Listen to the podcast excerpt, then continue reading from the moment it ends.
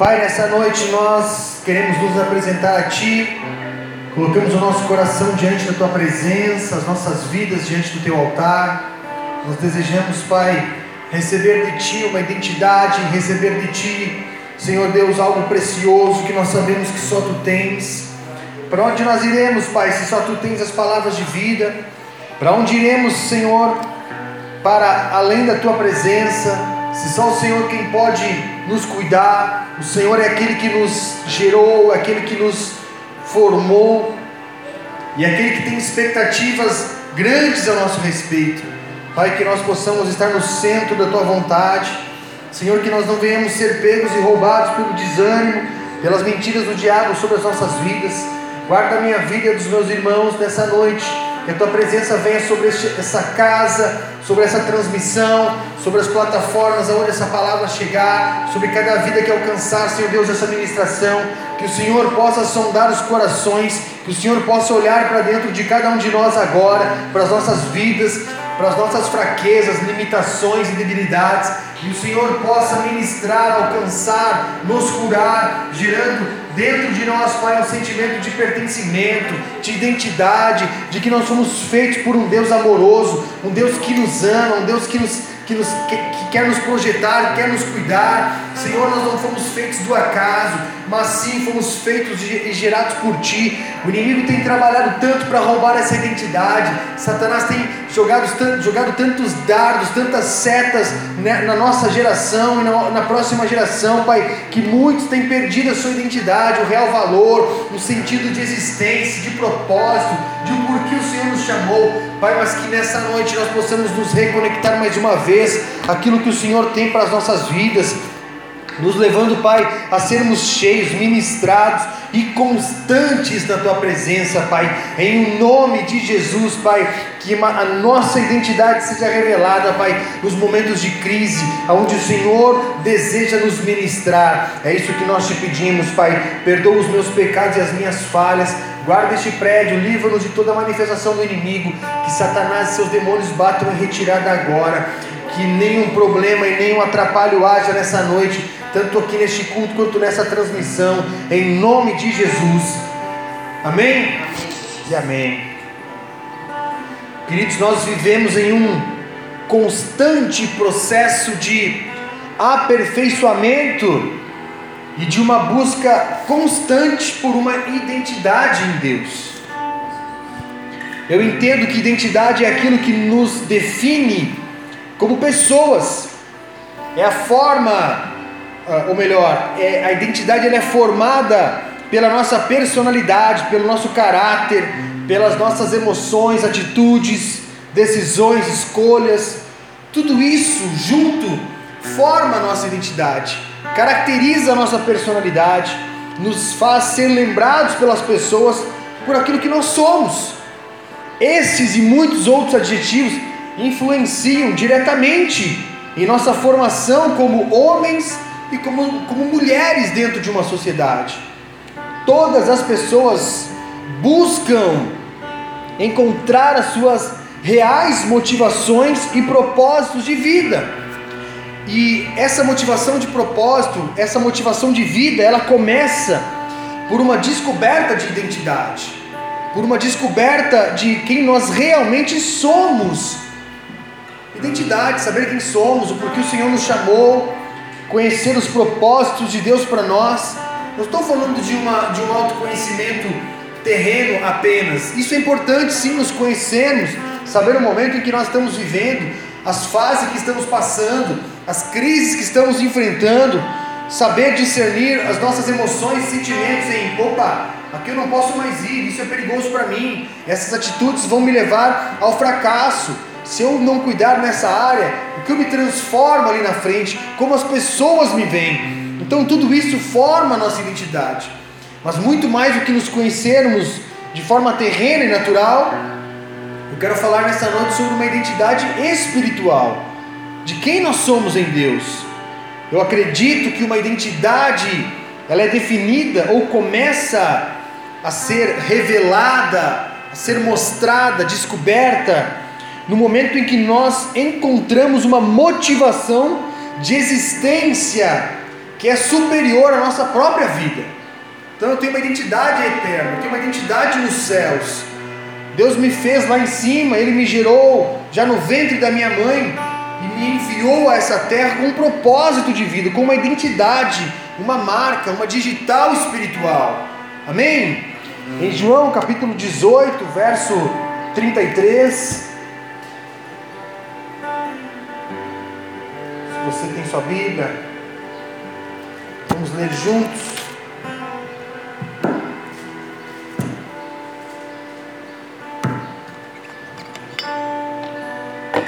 Fechei muito minha garrafinha aqui, não consegui abrir.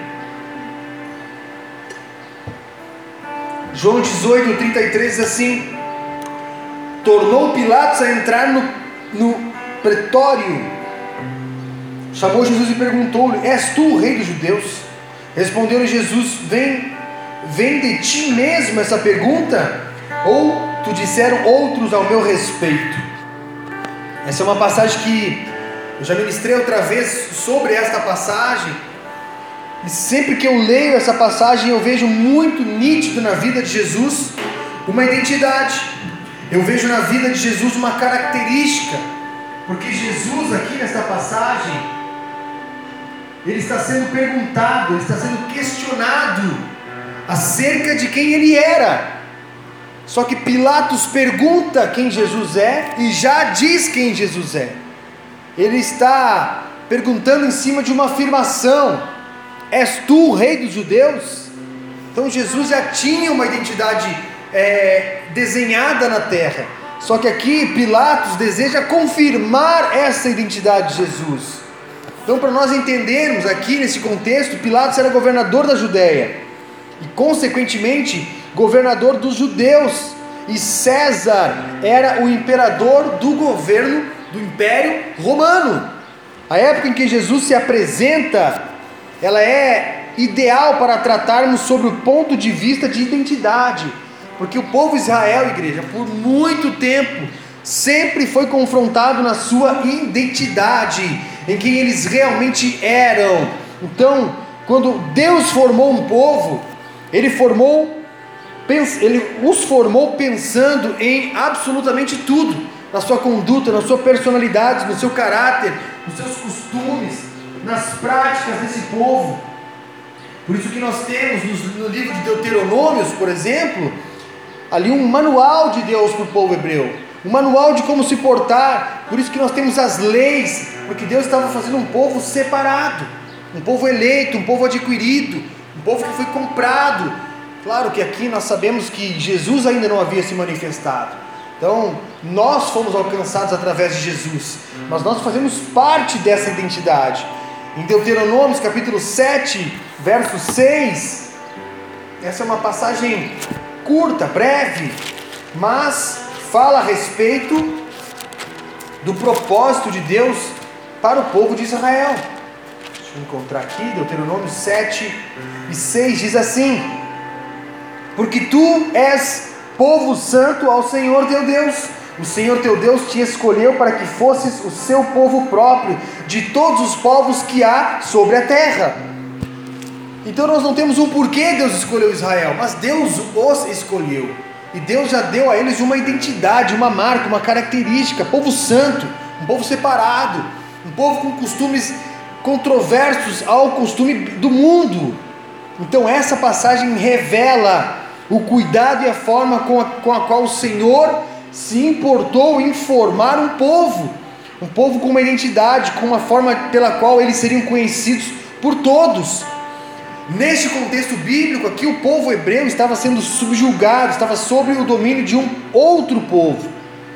E toda vez que algo exerce uma pressão sobre nós, é o momento em que nossa real identidade é revelada quando nós estamos sob pressão, quando nós somos afrontados, quando, somos confrontados, quando somos colocados à prova, nós nos revelamos, a nossa identidade se sobressai, nós mostramos quem nós somos.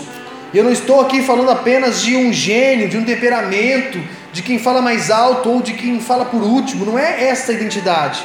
Eu estou falando sobre a possibilidade de um contexto que está sobre nós nos dominar. um contexto que está nos influenciando, nos pressionando, nos levando à, à, pressão. Desse contexto, ao revelar a nossa identidade, revelar também a queda que é em nós, revelar a nossa falta de domínio, revelar a nossa falta de caráter, revelar a nossa falta de personalidade em Deus, a nossa falta de conhecimento em Deus. Nós não podemos fazer as coisas para Deus de forma mecânica, porque senão não faz sentido. Outro dia uma amiga me falou que não estava mais sentindo vontade na igreja porque parece que não havia uma conexão com a igreja, não havia uma conexão com a palavra, não havia uma conexão com os louvores. Era um dia que antes dela se converter, era um dia que ela usava para descansar, para ficar com a família, e agora ela tinha que ir na igreja, mas ela não estava se conectando à igreja. O que, que eu falei? Você precisa gerar uma identidade espiritual, uma busca pessoal em Deus. Não é só ir na igreja ver o culto, ser entretida pela, pela estrutura da igreja. É ir lá você prestar o seu culto a Deus. E sim, exige posicionamento, exige passos de fé. Não é da noite para o dia que nós nos adequamos a isso, mas nós precisamos buscar a força ao reino de Deus. Então, este é o momento de crise. E a crise, independente dela qual for, ela é ideal para mostrar a nós mesmos qual é a nossa identidade, por que nós fomos gerados, como nós somos no nosso interior, algo que começa de dentro para fora. Ou nós cedemos, nos rendemos, nos contaminamos, ou nós lutamos, convictos em nossos princípios e em nossos valores. A nossa identidade ela está intimamente ligada naquilo pelo qual nós estamos dispostos a viver e a morrer. O povo hebreu tinha uma identidade, por quê? Porque Deus os formou. Deus separou, Deus deu Moisés através de Moisés as leis, depois os Levíticos, Deuteronômios. O povo de Israel é tão forte isso que eles têm até sua genealogia em um livro bíblico. É incrível isso. Imagina você pegar a história do seu povo, da sua origem, e ter aqui o seu pai na fé, o primeiro, primeiro brasileiro, o primeiro né, argentino, americano, sei lá. Israel tem o primeiro hebreu, não era hebreu de sangue, porque depois Deus os criou. Mas é incrível isso. Imagina o cuidado e a mão de Deus sobre este povo, gerando neles uma identidade um propósito de vida, um porquê nós existimos, um porquê estamos aqui. Ter uma identidade em Deus, igreja, não nos exclui de provações e dificuldades, e nós vemos isso ao longo de toda a história. O povo judeu, no decorrer de sua história, foi constantemente dominado por outros povos, com culturas e costumes totalmente diferentes aos deles. Então, o povo hebreu foi dominado, por exemplo, pelos babilônicos, depois pelos persas, depois pelos gregos, pelos egípcios, os sírios, e quando Jesus vem, eles estão dominados pelos romanos. Então imagina só como é para um povo que foi criado para um propósito, não poder viver de acordo com aquilo para o qual ele foi criado, não poder cultuar a Deus, não poder oferecer seus sacrifícios. Então, olhando para a história do povo hebreu, por todos os domínios pelos quais eles passaram, o que muda nas nossas vidas hoje? Aonde está a nossa guerra por uma identidade espiritual? O que há de diferente com as nossas vidas hoje? Quando nós buscamos uma identidade alinhada com as coisas de Deus, nos deparamos com todas essas influências. As influências que houveram sobre o povo de Israel ainda atuam diretamente sobre as nossas vidas hoje. Então, por exemplo, a Babilônia. O que a Babilônia representa? A Babilônia representa o mundo e todos os seus valores corrompidos. Então, nós não estamos sendo é, dominados ou influenciados ou tentados pelo povo babilônico que vem e diz: Eu sou o babilônico, eu quero que você ceda a esse desejo de adorar a Deus. Não, nós somos influenciados e, e, e testados, tentados pelos valores da Babilônia, pela cultura da Babilônia, que deformou durante o seu império babilônico a cultura, a religiosidade, a idolatria, a forma de buscar a Deus, perverteu valores. Então, esses valores vigoram até os dias de hoje. A todo tempo nós estamos sendo confrontados, tentados pelos valores babilônicos. Então, quando você liga a televisão, quando você abre a sua rede social e você vê tanta perversidade, tantas coisas que é, são inadequadas a valores cristãos, são valores de uma Babilônia, de um império caído que vem para deturpar a identidade que Deus criou e gerou para mim e para você. A Babilônia representa o mundo e todos os seus valores corrompidos. Nós temos aqui um, um exemplo, Daniel. Daniel foi testado, foi tentado quando é levado cativo à Babilônia.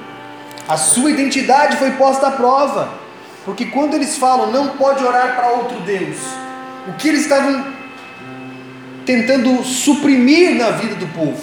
A identidade espiritual, a identidade do reino. E aqui Daniel vê a sua identidade sendo posta à prova. É um momento de crise, é um momento de aperto, é um momento de pressão do mundo, da Babilônia, em cima dos seus valores eternos. Mas Daniel deseja permanecer e decide permanecer buscando e adorando a Deus. A sua identidade é colocada à prova, mas Daniel não cede a isso. Então, quando nós estamos em um contexto de igreja, é, adorando a Deus, é mais fácil de nós mantermos a nossa identidade. Só que quando nós estamos em uma outra cultura, em outro povo, saímos deste contexto e vamos, sei lá, para uma universidade, para um grupo de amigos que não são cristãos, para um ambiente inadequado, ali a nossa identidade é testada. Como nós nos portamos, quais são os nossos passos, como nós vamos reagir eh, ante a determinadas atitudes de pessoas que estão naquele ambiente. A nossa identidade é posta à prova. A Babilônia, igreja, representa o paganismo, o culto a outros deuses, a libertinagem, a prostituição. E nem mesmo Daniel sabia quem era. Só que quando ele vê os seus valores internos sendo postos à prova, ele entende que ele está disposto, ele precisa estar disposto a morrer por aquilo que está dentro dele, mesmo que ele tenha que ser jogado nas covas dos leões, mesmo que ele tenha que ser jogado em uma fornalha ardente. A cultura babilônica, ainda nos dias de hoje, permanece provando a nossa identidade, testando quem nós somos.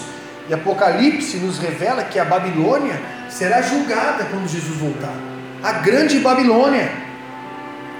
Os persas, os gregos, os egípcios, os sírios e os romanos, cada um destes desses povos representa a nossa luta diária em mantermos a nossa identidade em Deus.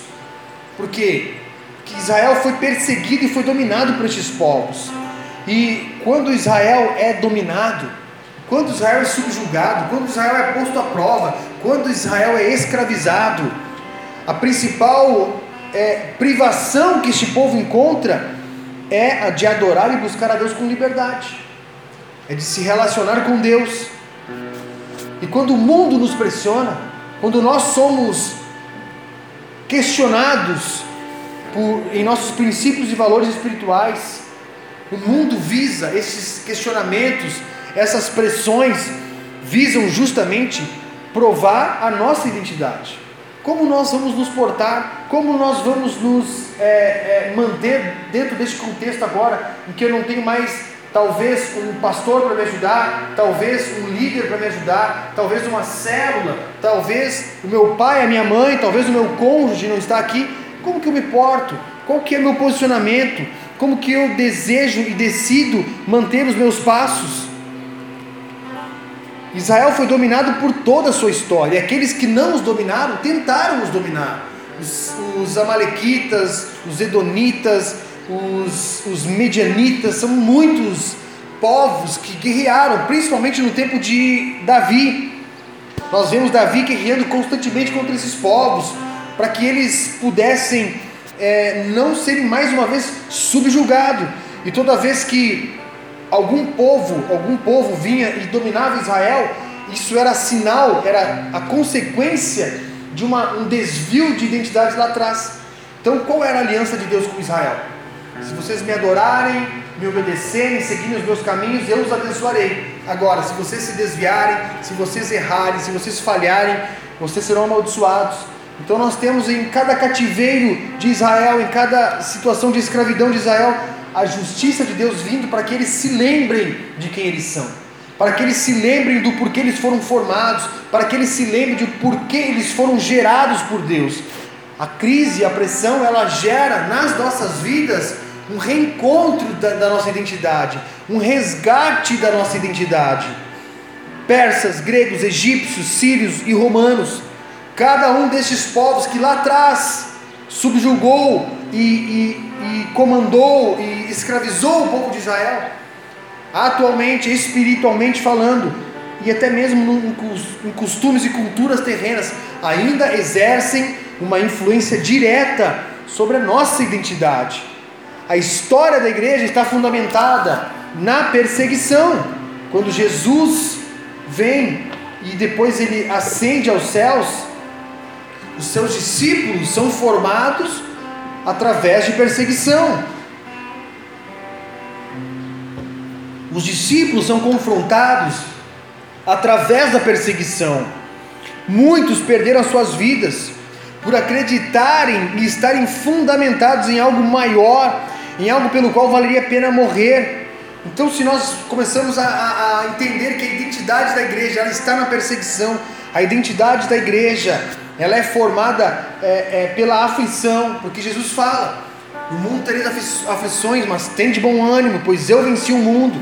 Nós começamos a ver e a entender aqui a mão de Deus gerando, moldando, trabalhando em um caráter espiritual, em um caráter aprovado. Só que o que eu quero frisar nessa noite aqui é que a nossa identidade espiritual ela só se manifesta nos momentos de adversidade, quando nós precisamos andar por fé, quando nós precisamos ativar a nossa fé. Jesus está presente. E aí, por alguns anos, Jesus ministra, ensina e separa alguns discípulos, doze no total. Desses doze, você sabe, um traz Jesus, é Judas. Só que os outros onze que não traíram Jesus são ensinados por ele, são ministrados por ele. E neste tempo, Jesus está fazendo o que? Está gerando uma identidade naqueles homens. Só que a identidade que Jesus gera neles, ela não se manifestou e não se manifestaria é, em um processo curto de tempo. Foi um processo do qual os discípulos viveram, vendo a identidade de Jesus se manifestar em primeiro lugar. Então, por exemplo, Jesus não uh, os discípulos não jejuavam quando Jesus estava presente. Os fariseus questionavam: por que, que os teus discípulos não jejuam? Por que, que os seus discípulos não fazem como é, nós fazemos? Aí Jesus ensina que enquanto o noivo está presente, eles não precisam jejuar e tudo mais. Só que quando Jesus ascende aos céus, os discípulos passam a jejuar, porque Jesus já não está mais ali para suprir essa demanda espiritual na vida deles. Então eles passam a jejuar por quê? Porque quando Jesus se, se aparta ou Jesus ascende aos céus, por mais que deixe o Espírito Santo, eles começam a enfrentar as suas próprias tribulações, as suas próprias guerras, as suas próprias dificuldades. Então eles mesmos passam a buscar dentro do seu interior a identidade que Deus havia gerado neles, que Jesus havia gerado neles. Outra identidade que Jesus gera na vida desses homens. Negue-se a si mesmo, tome sua cruz e siga-me. Quando Jesus fala de uma cruz, Jesus está falando da morte. Jesus não está falando de algo físico. Jesus não está falando de algo que, ah, a minha cruz é meu pai, a minha mãe, a minha cruz é meu esposo, a minha, a minha cruz é minha mulher, a minha cruz é o meu chefe. Não, a tua cruz é estar disposto a morrer por Jesus. E como Jesus ministra e ensina isso aos seus discípulos? Morrendo na cruz, subindo na cruz. E aí, quando Jesus morre, o que, que acontece? Os discípulos são pegos em desânimo. Os discípulos são pegos em uma maré de de comodidade, de comodismo, de, de conformismo. E aí Jesus volta, depois de três dias, fica 40 dias com eles, em um corpo glorificado. E Jesus precisa mais uma vez resgatar a identidade desses homens, resgatar a essência que havia sido plantada neles, resgatar a essência para o qual eles foram gerados. Como que Jesus faz isso? Por que, que Jesus faz isso? Qual o interesse de Jesus em gerar uma identidade tão preciosa, tão profunda nesses homens?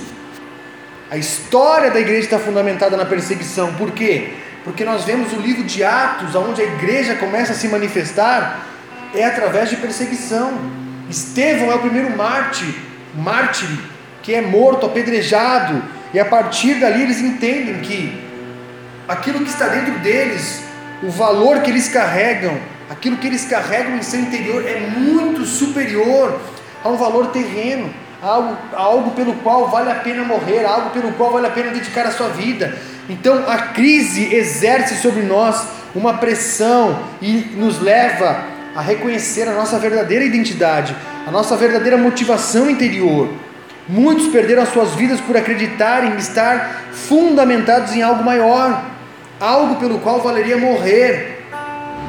Hoje, você pode estar se perguntando, mas vale a pena abrir mão de tudo, lutar contra as influências de coisas que naturalmente desejo fazer para ser formado em uma cultura ou algo que eu ainda nem vejo?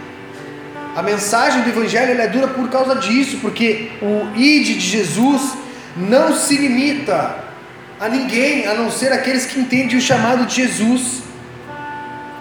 Mas vale a pena abrir mão de quem eu sou, vale a pena abrir mão dos meus desejos, vale a pena, vale a pena abrir mão das minhas necessidades carnais por algo que eu nem sei se vai dar certo, por algo que eu nem compreendo, por algo que vai me custar tanto, por algo que vai me custar que vai me custar dor. Quando Pilatos, por exemplo, interrogou Jesus a respeito do seu é, posicionamento como rei, porque Pilatos confronta Jesus como um rei, porque Pilatos exercia ali uma função de rei, um governador. Jesus não estava defendendo um reino terreno. Percebam a diferença de, de, de comunicação aqui. Pilatos pergunta: É tu rei dos judeus? Espiritualmente, sim. Jesus era rei dos judeus. Não foi aceito como um rei terreno, mas espiritualmente, no mundo espiritual, a identidade de Jesus é manifesta. Porque Jesus fala: Olha, se eu fosse manifestar o meu reino aqui, eu daria uma ordem aos meus anjos, eles viriam e resolveriam a parada. Por quê? Porque Jesus estava em uma identidade sobrenatural, em uma identidade eterna, a identidade que nós precisamos buscar para a nossa vida. Quando nós temos uma identidade aprovada em Deus, quando nós sabemos quem somos, pelo qual nós nos portamos, mesmo que venham crises, situações, mesmo que o anticristo se manifeste, mesmo que, mesmo que uma ordem mundial seja decretada, mesmo que tantas coisas ruins aconteçam, nós sabemos quem somos. O Senhor vai nos guardar, Ele está conosco, Ele vai nos manter firmes, por quê? Porque a identidade dele está em nós, os seus valores estão em nós, é uma contracultura, é uma, uma cultura de guerra, nós precisamos adotar essa identidade para as nossas vidas. Pilatos interroga Jesus acerca do seu posicionamento, Jesus está em outro mundo, Jesus está em outra dimensão. Jesus não estava defendendo um reino terreno, mas um reino espiritual, eterno. Pilatos não entendia disso, por quê? Porque não havia em Pilatos uma identidade espiritual. Então não adianta Jesus argumentar, não adianta Jesus falar, assim como os fariseus não entenderam, assim como os muitos não entenderam, Pilatos também não entenderia. Pilatos não entendia disso, acreditou que Jesus era um filósofo, talvez, um pensador, alguém que não ofereceria risco algum ao domínio romano. Só que o povo judeu estava vendo o seu sistema religioso ser testado e confrontado. Então Pilatos não vê perigo, mas o povo judeu vê.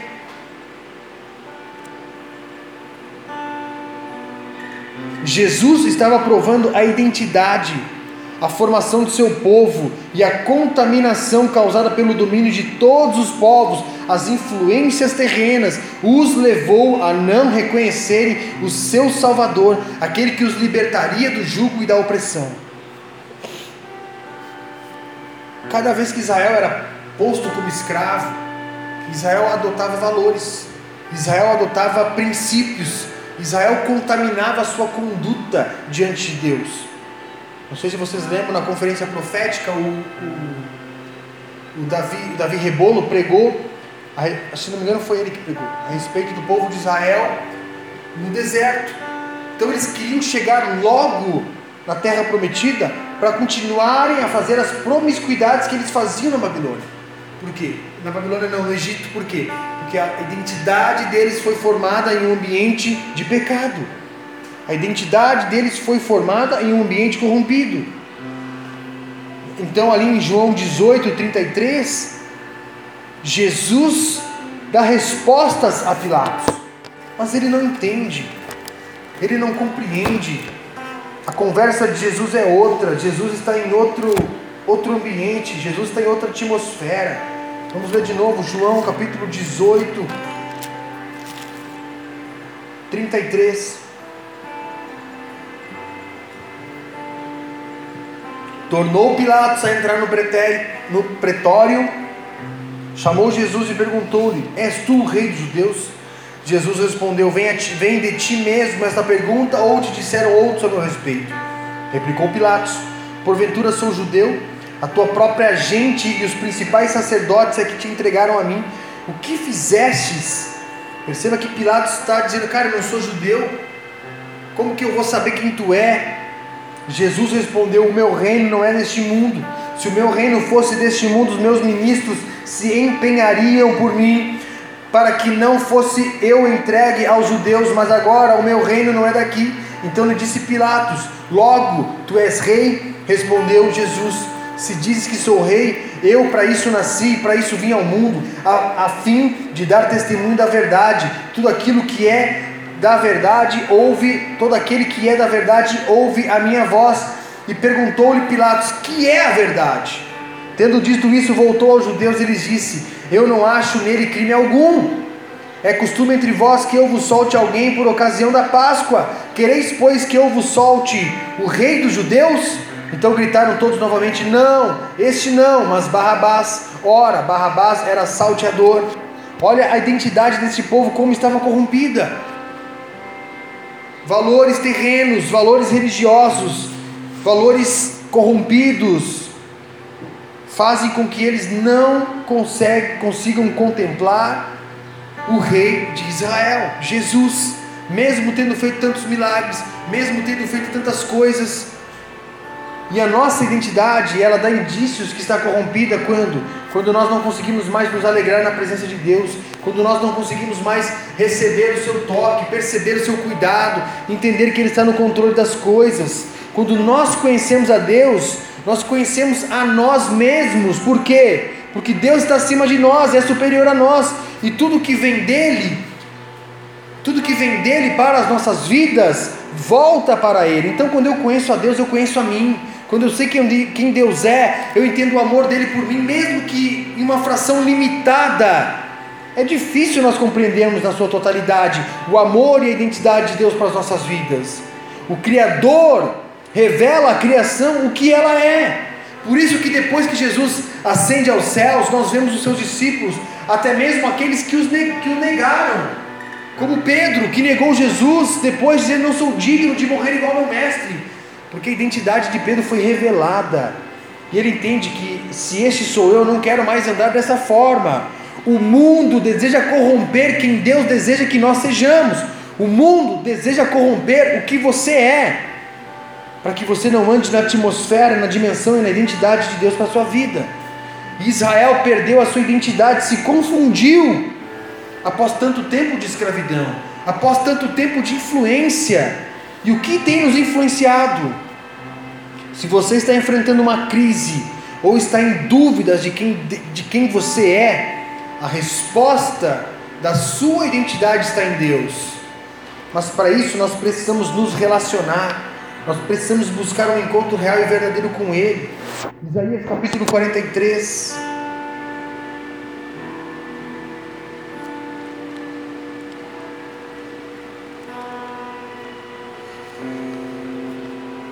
Isaías 43.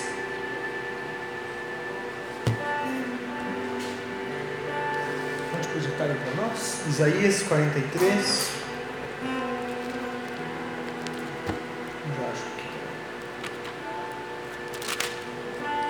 Isaías 43, assim, mas agora, assim diz o Senhor que te criou, ó Jacó, e que te formou, ó Israel, não temas, porque eu te remi, chamei-te pelo teu nome, tu és meu.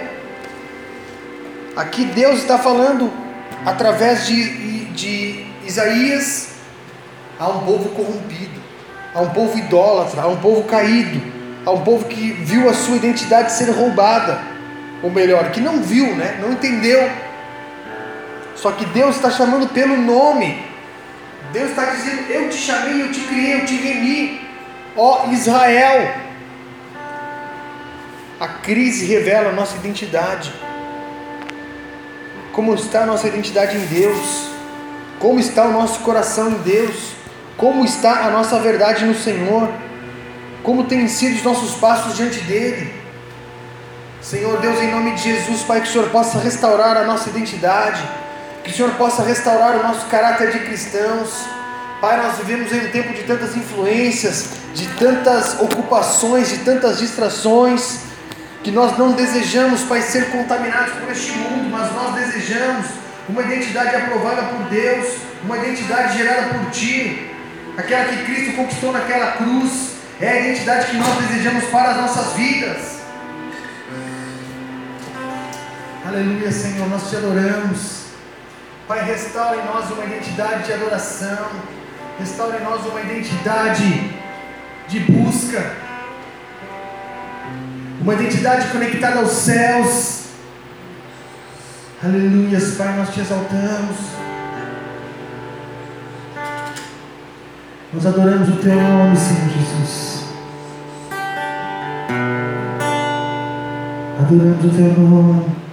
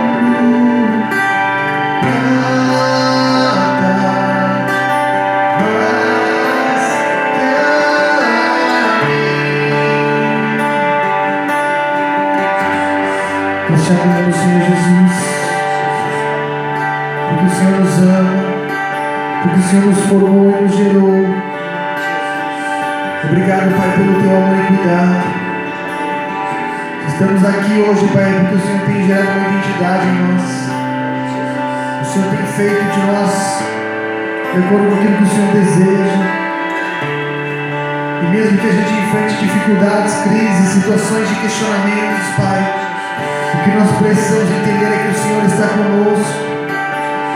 Porque assim como essa canção declara, os teus olhos nos viram, Quando nós ainda estávamos sendo formados, e os nossos dias já estavam escritos no teu livro. Os nossos dias já estavam escritos, Pai, no teu livro. O Senhor já havia determinado uma honra. E nós agora, Pai, desejamos e escolhemos andar nos teus caminhos, na tua vontade.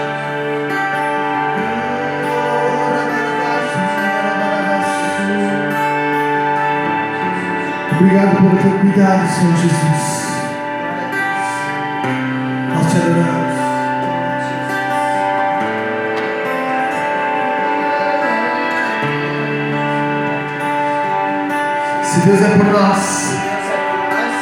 será contra nós. O Senhor é meu pastor e nada me faltará. Pai nosso que estás nos céus, santificado seja o teu nome. Venha nós o teu reino, seja feita a tua vontade, assim na terra como nos céus. E o pão nosso de cada dia nos dai hoje. Perdoa as nossas dívidas, assim como nós perdoamos os nossos devedores, e não nos deixes cair em tentação mas livra-nos do mal, pois teu é o reino, o poder e a glória para sempre. Amém. Levante sua mão, que a graça de Deus Pai, as consolações do Espírito Santo possam nos levar durante essa semana e este finalzinho de ano a nós testificarmos a identidade que Ele tem gerado em nós, em nome de Jesus. Amém? Amém. Amém. Glória a Deus.